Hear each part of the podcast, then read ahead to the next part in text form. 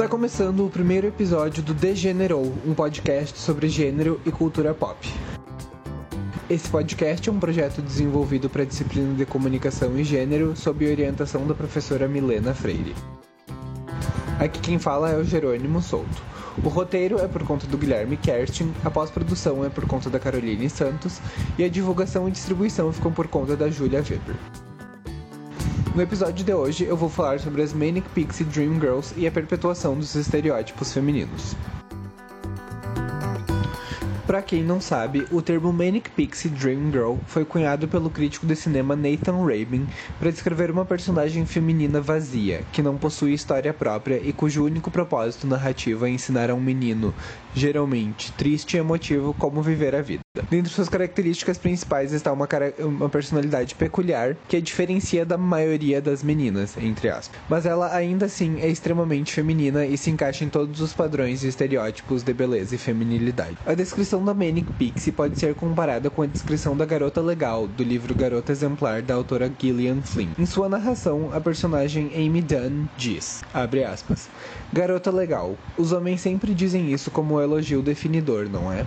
Ela é uma garota legal. Ser a garota legal significa que eu sou uma mulher gostosa, brilhante, divertida, que adora futebol, poker, piadas indecentes e arroto, que joga videogame, bebe cerveja barata, adora homenagem a troar e sexo anal, e enfia cachorros quentes e hambúrgueres na boca como se fosse anfitriã da maior orgia gastronômica do mundo, ao mesmo tempo em que de alguma forma mantém um manequim 36, porque garotas legais são acima de tudo gostosas, gostosas e compreensivas. Garotas legais nunca ficam com raiva, apenas sorriem de uma forma desapontada e amorosa e deixam seus homens fazerem o que quiserem. Vá em frente, me sacaneie, não ligo, sou a garota legal. Os homens realmente acham que essa garota existe. Talvez se deixem enganar porque muitas mulheres estão dispostas a fingir ser essa garota. Durante muito tempo, a garota legal me ofendeu.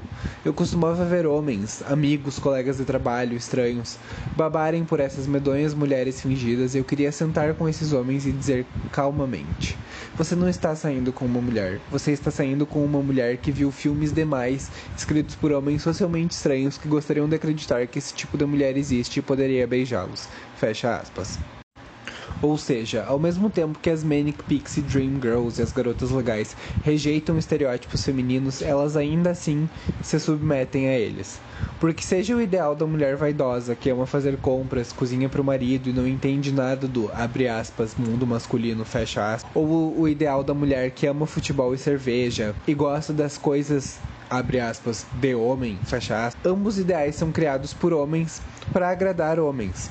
Ambos são ideais de mulheres cuja existência gira em torno delas serem atraentes para os homens. O cinema e a literatura estão lotados de Manic Pixies e garotas legais. No livro que virou filme em 2016, Cidades de Papel, do John Green, o interesse amoroso do protagonista é a personagem Margot Roth Spiegelman, uma menina linda e popular, mas ainda assim misteriosa, e que supostamente viveu inúmeras aventuras, cujo único papel na narrativa é demandar o protagonista em uma grande caça ao tesouro para descobrir para onde ela foi, depois de levar ele em uma noite de travessuras e vingança, ensinando ele como ele deve aproveitar a vida e se soltar.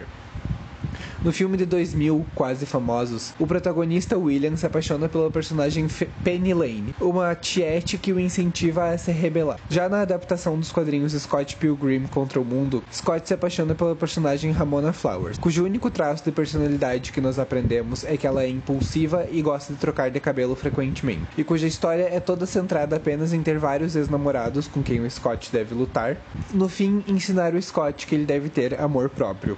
Dois exemplos que as pessoas geralmente citam como sendo Manic Pixie Dream Girls são a Summer de 500 Dias com Ela e a Clementine de Brilho Eterno do Momento Sem Lembrança, mas que na verdade elas não se encaixam na categoria porque elas são personagens com história própria e que são desenvolvidas. Ambas são mulheres que possuem defeitos e que não agem só para melhorar a vida do protagonista masculino, mas ainda assim os dois filmes brincam com a ideia da Manic. O diretor de 500 Dias, o Mark Webb, diz que a ideia é que a Summer no início seja apresentada como uma Manic Manic Pixie, porque a gente só tá vendo ela pelos olhos do protagonista, e que conforme o filme vai progredindo, a história dela vai sendo desenvolvida e ela como personagem vá ganhando profundidade. A personagem Clementine em Brilho Eterno, ela mesma repudia a ideia de ser uma Manic Pixie. No filme ela diz, aspas, muitos caras acham que eu sou um conceito e que eu os completo ou vou dar vida a ele, mas eu sou só uma garota ferrada procurando pela minha paz de espírito, fecha aspas. Além de representarem um grande retrocesso na construção de personagens femininas e narrativas com personagens femininas, uma das coisas mais prejudiciais sobre as Manic Pixies e as garotas legais é que, por estarem inseridas em filmes teen dirigidos ao público infanto-juvenil, elas servem de referência para meninas em seu período formativo, que passam a crer que o comportamento a ser limitado é esse, de rejeitar tudo aquilo que se associa tipicamente ao gênero feminino, ao mesmo tempo em que elas devem se encaixar nos ideais de feminilidade. Só que essa é uma ideia inalcançável, porque não é possível que exista uma mulher que não se encaixe naquilo que o ideal masculino dita que as mulheres devem ser, ao mesmo tempo que ela é tudo aquilo que os homens querem que as mulheres sejam porque essa seria uma existência paradoxal, cheia de contradições e conflituosa. O que existe são homens que idealizam mulheres, projetando nelas tudo aquilo que eles procuram em alguém, ignorando as complexidades daquela pessoa. Esse foi o primeiro podcast do projeto Degenerou, sobre Manic Pixie Dream Girls. Esse projeto foi desenvolvido para a disciplina de Comunicação e Gênero, ministrada pela professora Milena Freire.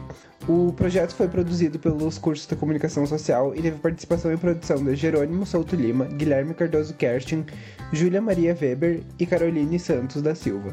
Nos vemos no próximo, tchau!